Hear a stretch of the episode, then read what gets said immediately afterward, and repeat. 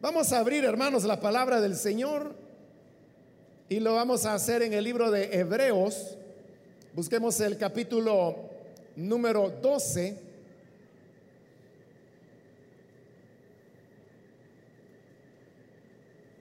Sean bienvenidas las personas que por primera vez están acá en la iglesia.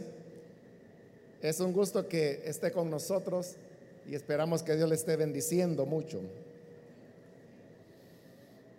Hebreos capítulo 12, del versículo número 7 en adelante, nos dice la palabra del Señor, si soportáis la disciplina, Dios os trata como a hijos, porque ¿qué hijo es aquel a quien el Padre no disciplina?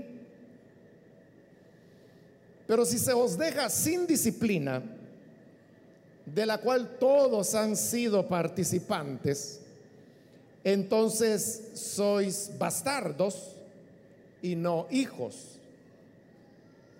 Por otra parte, tuvimos a nuestros padres terrenales que nos disciplinaban y los venerábamos. ¿Por qué no obedeceremos mucho mejor al Padre de los Espíritus y viviremos? Y aquellos ciertamente por pocos días nos disciplinaban como a ellos les parecía. Pero este, para lo que nos es provechoso, para que participemos de su santidad. Es verdad que ninguna disciplina al presente parece ser causa de gozo, sino de tristeza pero después da fruto apacible de justicia a los que en ella han sido ejercitados. Hasta ahí dejamos la lectura. Pueden tomar su asiento, por favor, hermanos.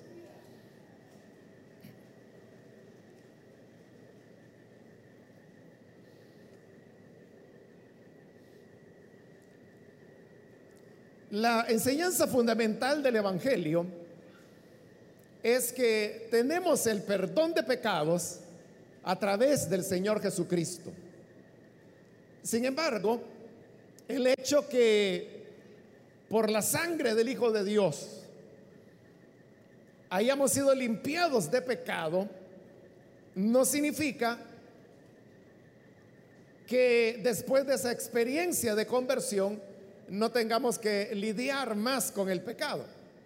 Al contrario, la palabra de Dios nos habla que hay una batalla continua entre lo que llama el viejo hombre y el nuevo hombre, o que en otras cartas también se llama la carne y el espíritu.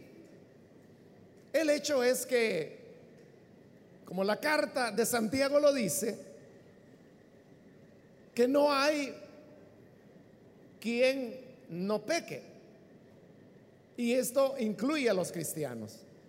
Los creyentes, aunque, como también Pablo lo expresa en Romanos capítulo 7, él no deseaba pecar, pero encontraba que lo que no quería hacer, eso hacía.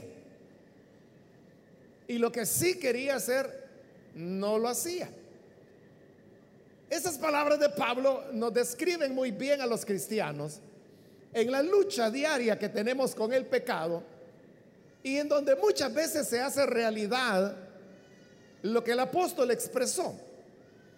Es decir, que no es nuestra intención ni es nuestra voluntad, y mucho menos es nuestro plan el ofender a Dios. Nuestro anhelo y nuestro plan es servirle y andar en luz, como Él es luz. Pero por causa de la debilidad humana, es que muchas veces nos vemos involucrados en faltas y en pecados. Ahora, ¿qué es lo que el pecado produce en la vida de un creyente? En la vida del creyente, del nacido de Dios, del que ha tenido una experiencia de nuevo nacimiento, el pecado no le trae ya más condenación, pues la escritura dice que hemos sido trasladados de muerte a vida. El Señor ha dicho que Él nos ha dado vida y que nadie nos puede arrebatar de las manos de Él. Entonces, si el pecado en el creyente ya no trae condenación, ¿qué resultado, qué efecto el pecado producirá en un nacido de Dios? El efecto que produce es castigo. Ciertamente, el Señor canceló la deuda del pecado, quitó de nosotros la culpa, nos salvó, nos redimió, nos santificó, nos ha regalado el Espíritu Santo y por lo tanto no seremos más condenados. Pero toda vez que un creyente peque, deberá tener muy por cierto que lo que recibirá es un castigo del Señor. Lo que acá en el pasaje que hemos leído se llama disciplina. Versículo 7, si soportáis la disciplina, Dios os trata como a hijos. Porque ¿qué hijo es aquel a quien el Padre no disciplina? El hecho de ser hijos de Dios por medio del nacimiento provoca que cada vez que nosotros desobedecemos a Dios o le ofendemos, vamos a ser disciplinados. ¿En qué consistirá la disciplina? Pues eso es algo que es diferente para cada persona. No hay dos casos iguales. El problema, como otras veces lo he dicho, es que las consecuencias del pecado usualmente no se manifiestan en la persona que comete la falta. A veces sí, a veces no. Hay ocasiones en que el castigo por el pecado viene a redundar en personas que no tienen nada que ver con nuestras acciones personales, pero que resultan pagando las consecuencias de nuestra desobediencia. Un ejemplo de eso es el rey David. Cuando él hace el censo, Dios se enoja porque David había pecado al quitar su confianza de Dios y quererla poner en el número de soldados que tenía. Y como disciplina Dios envía una peste y las personas comienzan a morir. Miles han muerto ya en Israel cuando David va y se enfrenta con el ángel del Señor y le dice estas palabras. Yo fui el que pequé, pero estas ovejas, refiriéndose al pueblo, son inocentes, no han hecho nada, pero eran ellos los que estaban muriendo. Ese es un ejemplo de cómo David era quien había fallado, pero las repercusiones las estaba pagando el pueblo, gente inocente. Pero ¿por qué la pagaban ellos? Porque el pecado es así de cruel. Y también porque era lo que David más amaba. Por eso es que el pecado es peligroso y no podemos jugar con él. Porque no sabemos a dónde van a dar las repercusiones de nuestras acciones. Porque a veces el hombre o la mujer se puede volver un poco desafiante y le dice a Dios, bueno, está bien, yo sé que por pecar voy a cosechar consecuencias, está bueno, hay que me caiga la que yo merezco. Pero no siempre es así. Probablemente le pudiera caer en quien tú menos piensas y en quien menos deseas. Porque el pecado es así de cruel. Ahora, en el versículo 8 se nos dice, si se os deja sin disciplina, de la cual todos han sido participantes, entonces sois bastardos y no hijos. Usted como padre de familia, a quien instruye, a quien disciplina, ¿es a sus hijos o es a los extraños, a los hijos de los vecinos? Usted dice, no, bueno, el hijo de los vecinos que los eduque él. Yo no me voy a meter en problemas. Tiene razón. Cada quien responde por sus propios hijos. Y lo mismo es Dios.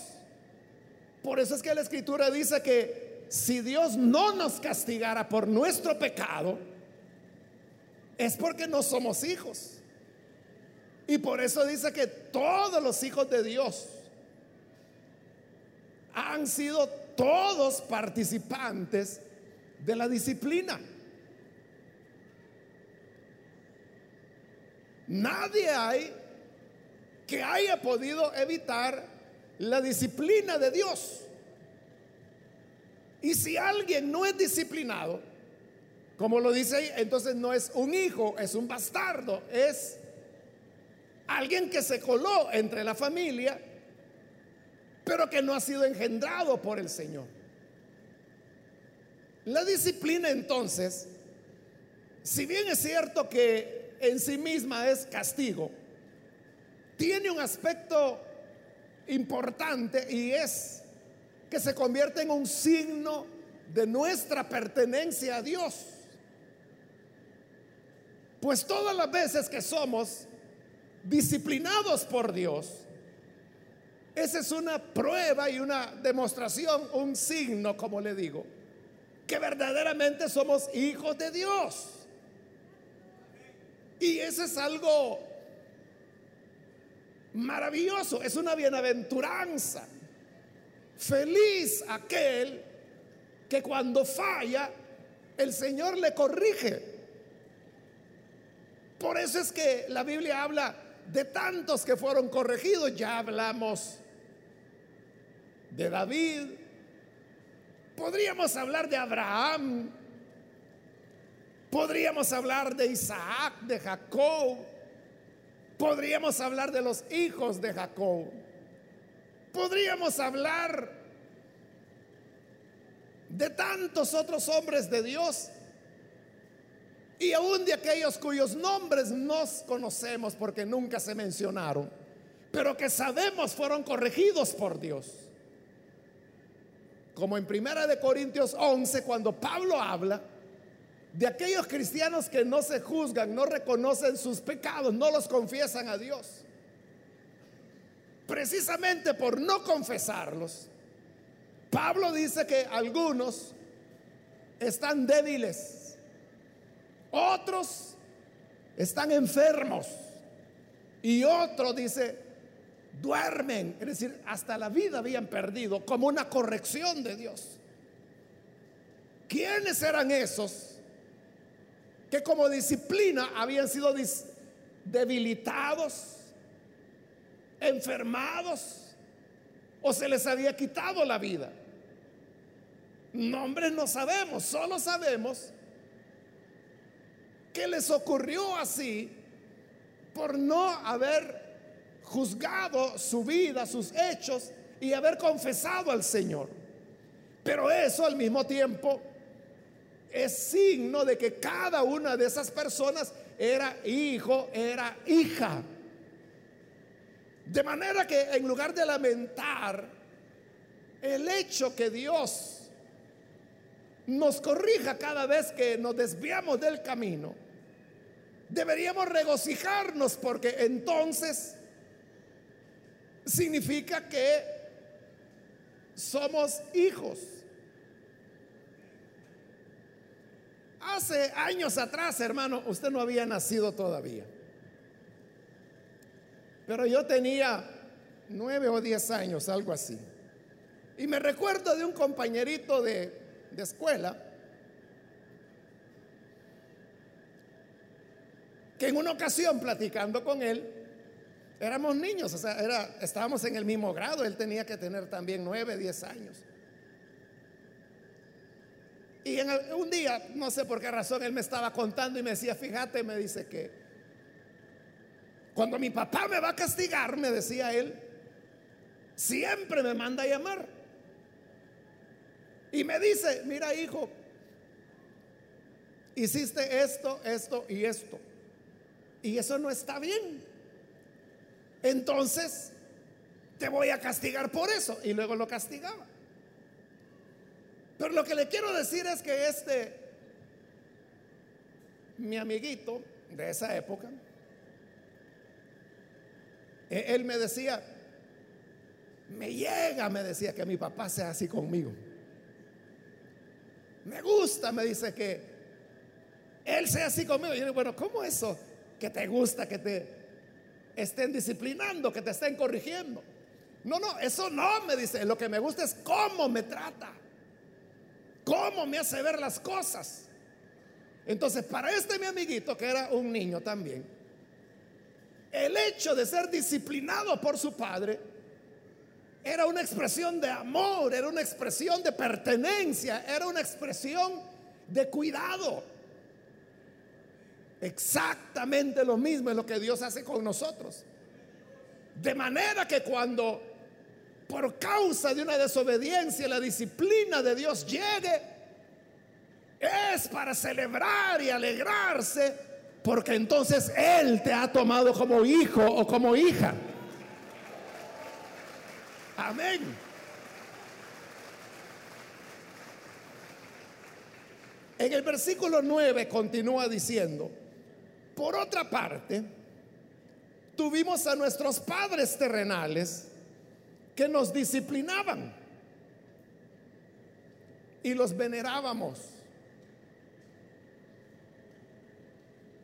Quizá con muy raras excepciones, todos fuimos disciplinados por nuestros padres. Tal vez el que no se crió en su familia nuclear o le tocó vivir otro tipo de circunstancias, no tuvo la disciplina de sus padres terrenales, como dice ahí. Pero aparte de esas excepciones, todos hemos sido disciplinados por nuestros padres. Ahora, cuando ellos nos disciplinaban, nos corregían, ¿cuál era nuestra actitud hacia ellos? Era una actitud de enojo, de rechazo. O por el contrario, como dice la escritura, los venerábamos. ¿Qué producía la disciplina hogareña en usted?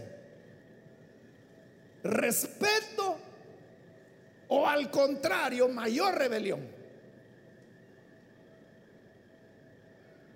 Usted puede decir, bueno, con mi mamá a ella se le ablandaba el corazón, yo sabía cómo manejarla y si me pegaba ni me dolía. Pero con mi papá, eso sí que era cosa seria. Que sentía por su papá.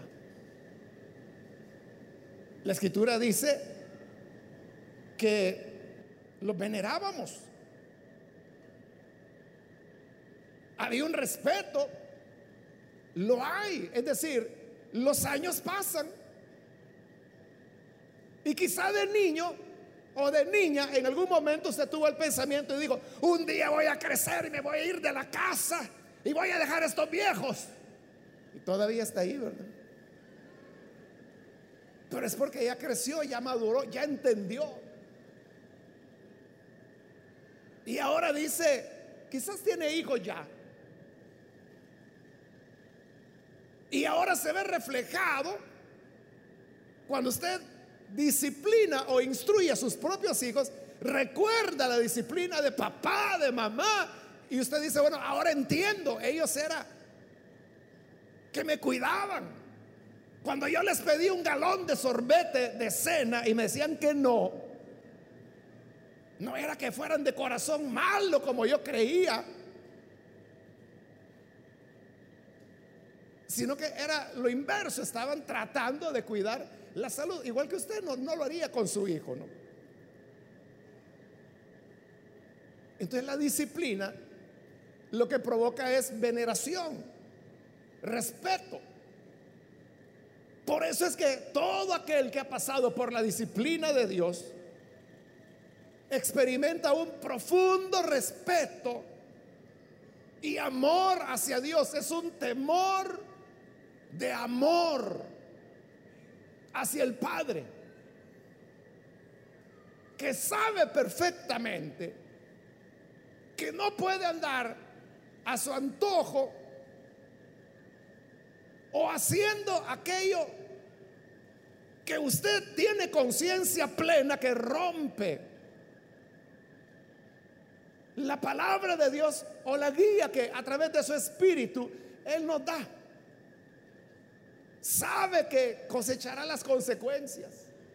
Sabe que llegará el día en que tendrá que vérselas frente a la ola de retribución que viene después que se ha sembrado el mal. Por eso es que la disciplina tiene también la ventaja, diríamos, o la bendición que genera en nosotros reverencia, respeto hacia Dios.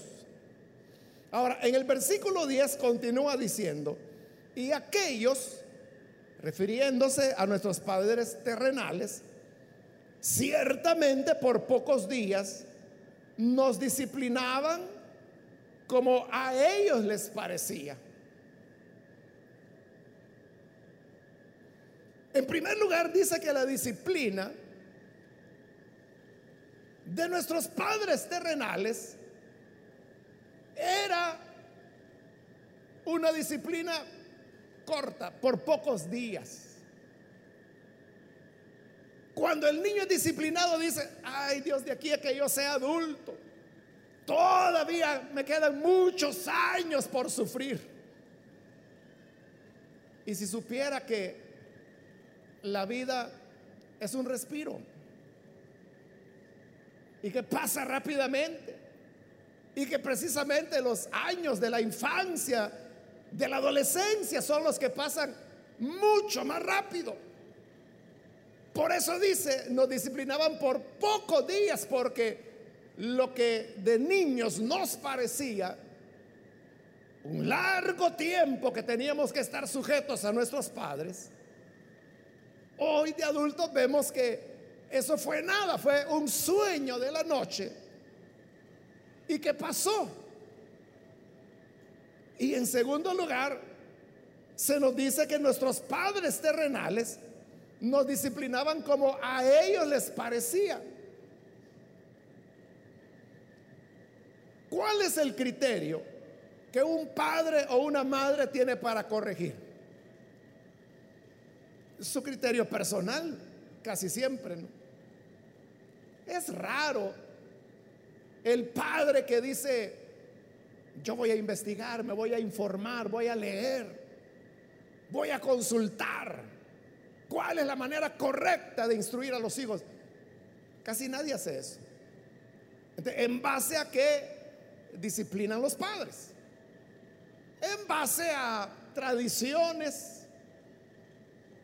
en base al modelo de cómo ellos mismos fueron disciplinados. Y así es como se van transmitiendo tradiciones, pero también mitos. Entonces hay un momento en que los padres comienzan a disciplinar y a educar a sus hijos sobre la base de mitos que quizá tuvieron su raíz en el desconocimiento que las personas en alguna época tuvieron, pero quedaron de tal manera permeados en las personas que se siguen tomando como criterios válidos. ¿Cuántos padres no hay? Que cuando el niño o la niña tiene temperatura, tiene fiebre, le dicen, no vaya a andar tocando agua, ni se vaya a bañar porque tiene fiebre. Le van a doler los huesos. Pero si usted le pregunta a un médico que si eso tiene sentido, es un disparate. Si eso es lo que necesita el cuerpo en ese momento. Mientras más alta la temperatura, con mayor razón se tiene que bañar la persona. ¿Qué hacen los médicos en los hospitales cuando no pueden controlar la fiebre de un niño o de una niña? Agua helada, a bañarlos. A sumergirlos, los sacan del agua y los dejan desnudos para que la temperatura corporal evapore el agua, pero en ese efecto de evaporación es donde la temperatura baja. Pero como el padre tiene la idea que no, eso es malo, eso le va a dañar. Entonces educan y disciplinan e instruyen a los hijos sobre la base de un error, de una mentira. Eso por poner un ejemplo entre otras ideas que a veces puede haber. Por eso es que dice acá, nos disciplinaban como a ellos les parecía. A ellos les parecía que eso era lo correcto, así nos disciplinaban. Las normas, los códigos de conducta, los ponían de acuerdo a lo que ellos pensaban que era correcto. Pero con Dios Dice el versículo 10, este, refiriéndose a Dios, para lo que nos es provechoso, para que participemos de su santidad. Es decir, Dios sí nos disciplina para lo que de verdad, de verdad nos aprovecha. Dios no se equivoca. Dios no se equivoca. Él sabe bien lo que nos aprovecha y lo que no nos aprovecha. Y conforme a eso nos disciplina. Nosotros podemos tener nuestras propias ideas.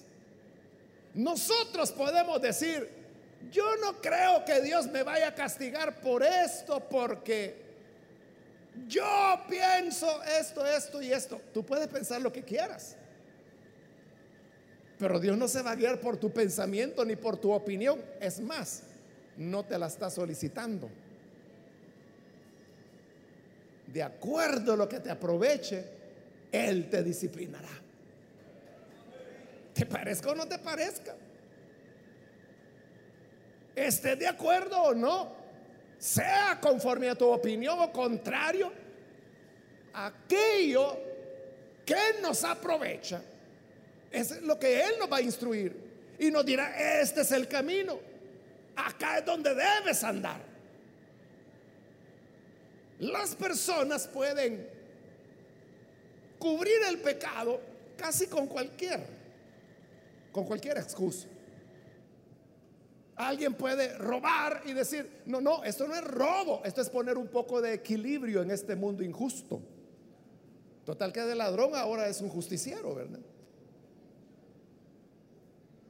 O de igual manera, un adulterio se puede disfrazar con amor y decir, no, es que esta no es lujuria, no es por pecado, es porque de verdad hay amor.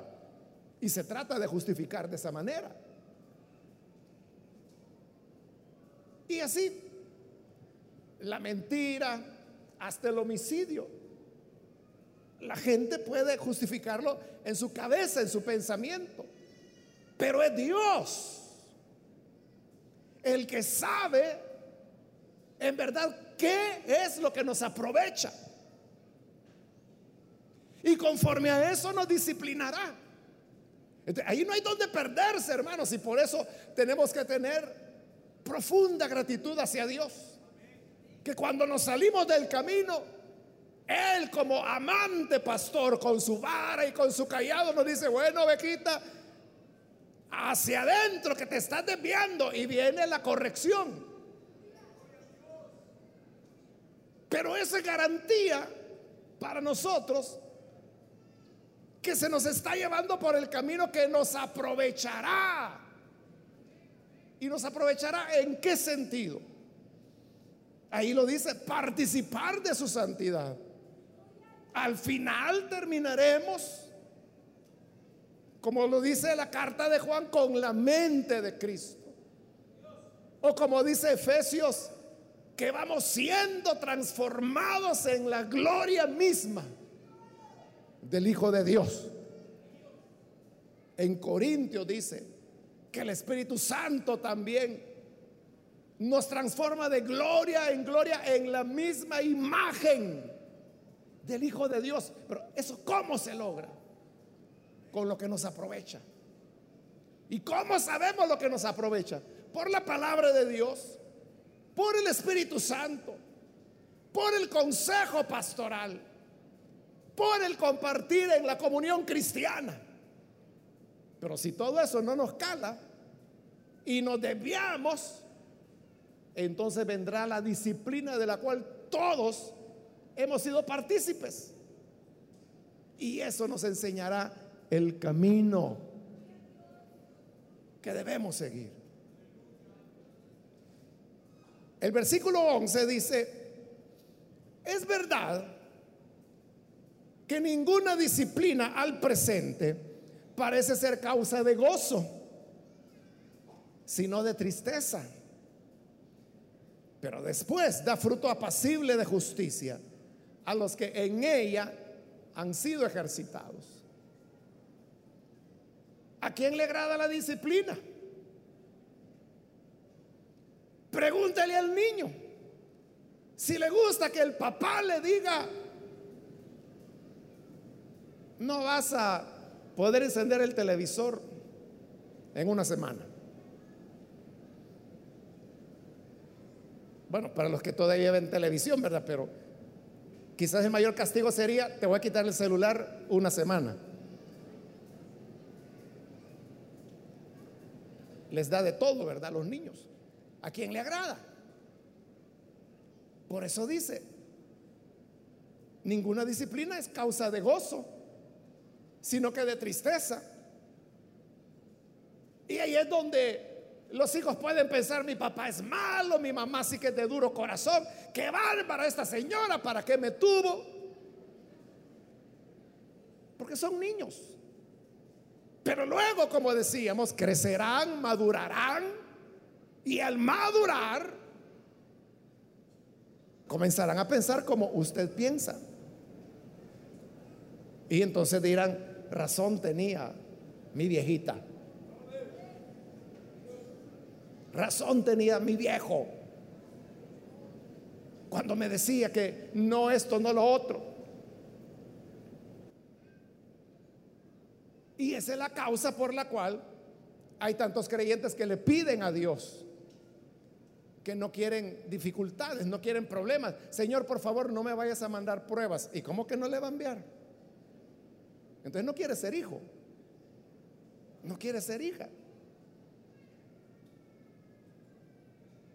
Al contrario, lo que debemos decirle es, Señor, gracias por disciplinarme porque en esto entiendo que me has tomado como hijo, como hija tuya. Enséñame tu verdad, enséñame tus caminos y enséñame a andar en rectitud de vida siempre en el momento de la disciplina, no es causa de gozo, pero después, dice la escritura, da fruto. Después viene el fruto, fruto de justicia, en la cual hemos sido ejercitados, entrenados. ¿Y cómo entrenados? Por medio de la disciplina. Para el atleta es el día de la coronación cuando gana la medalla de oro. Pero ese es el día alegre. Para llegar ahí, tuvo que ser ejercitado, tuvo que ser disciplinado. El entrenador que tuvo le decía a las 4 de la mañana, arriba, a correr. Y él decía, no, no sea cruel, hombre, arriba. Ejercitado. O sea, en el momento de la instrucción, del entrenamiento, no es causa de gozo. Pero después, cuando viene el fruto, ahí sí le alegra. Igual es la disciplina de Dios. Traerá su fruto. No es en vano. Dios es amor. Él es bueno. Él es muy misericordioso. Jamás Dios hará nada por lastimarnos o por crueldad. Todo lo que Él hace, lo hace por nuestro bien, por aquello que nos aprovecha. Y eso lo logra disciplinándonos. Vendrá el fruto de justicia. Así que si tú estás siendo disciplinado, gózate Gózate en la disciplina del Señor y aprende la lección. Que si vuelves a desviarte, ahí está el Padre amoroso y amante que siempre te corregirá. Porque eres hijo, porque eras hija y si no te disciplina, entonces no eres hijo ni hija. Si tú dices, mire, yo hago y deshago, dicen que en la vida todo lo paga uno, pero mire, yo tranquilo ando, yo no debo nada. Y ando armando y desarmando. Entonces no eres hijo. Ahí sí que estás peor. Porque en ese caso el pecado no te provoca castigo, te provoca condenación. Porque no eres nacido de Dios. Pero si esa es su condición, hoy es una buena tarde para poder entregarse al Hijo de Dios y tener una experiencia de nuevo nacimiento con Él. Vamos a orar, vamos a cerrar nuestros ojos y vamos a inclinar nuestro rostro. Y teniendo nuestros ojos cerrados, yo quiero invitar a las personas, amigos o amigas que todavía no han recibido al Señor Jesús como su Salvador. Pero si este es su caso, yo quiero invitarle para que usted no deje pasar esta oportunidad de creer en el Hijo de Dios. Si hay alguna persona que por primera vez se entrega al buen Salvador, ahí en el lugar donde se encuentra, póngase en pie, por favor. Ahora mismo, póngase en pie para que podamos orar por usted con toda confianza. Todos en algún momento, algún día de nuestra vida, tuvimos que dar este paso de creer en el Hijo de Dios y entregarnos a Él. Y los que lo hemos hecho, estamos agradecidos con Él. No hemos vuelto atrás. ¿Hay alguna persona puede ponerse en pie, por favor? Venga hoy. Si hay hermanos o hermanas que necesitan reconciliarse. Si usted está viviendo una disciplina del Señor, hoy es un buen momento para que pueda reconciliarse con Él. Póngase en pie también. Vamos a orar.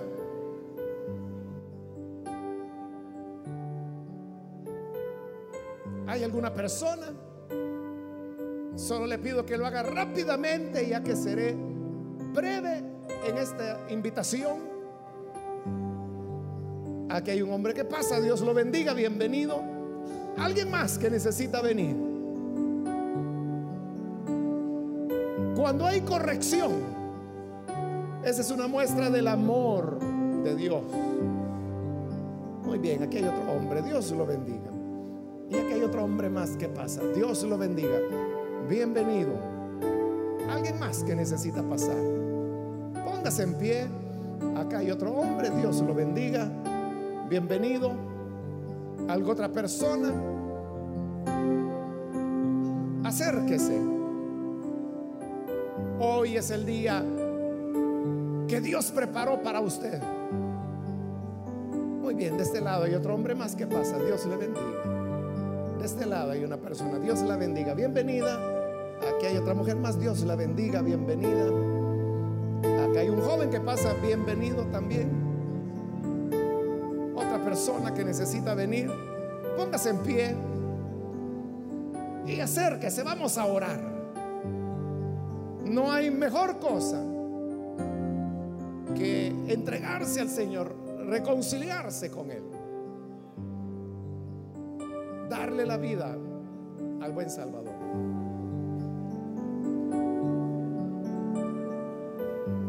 ¿Hay alguna otra persona?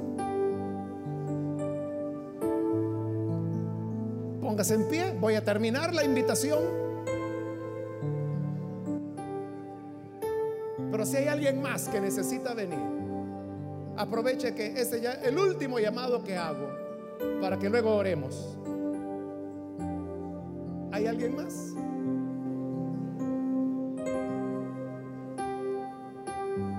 A usted que nos ve por televisión también le invito para que se sume a las personas que están acá al frente, ore con nosotros y reciba al Señor en su corazón. Padre, te damos las gracias por cada persona que está aquí al frente como también aquellos que a través de televisión, a través de radio, están abriendo sus corazones para recibirte como Salvador. Queremos, Padre, pedirte que tú les bendigas, que les des vida nueva, que puedan amarte. Gracias porque nos has tomado como hijos. Y al tomarnos como hijos nos disciplinas. Gracias porque eso nos habla que te pertenecemos, que somos hijos tuyos. Y sabemos que hemos de ser parte de la nueva Jerusalén, la morada de Dios con los hombres. Gracias por cada persona afírmales en tus caminos, que puedan servirte y amarte cada día de su vida. En el nombre de Jesús, nuestro Señor, lo pedimos. Amén. Amén. Amén. Bendito sea Dios.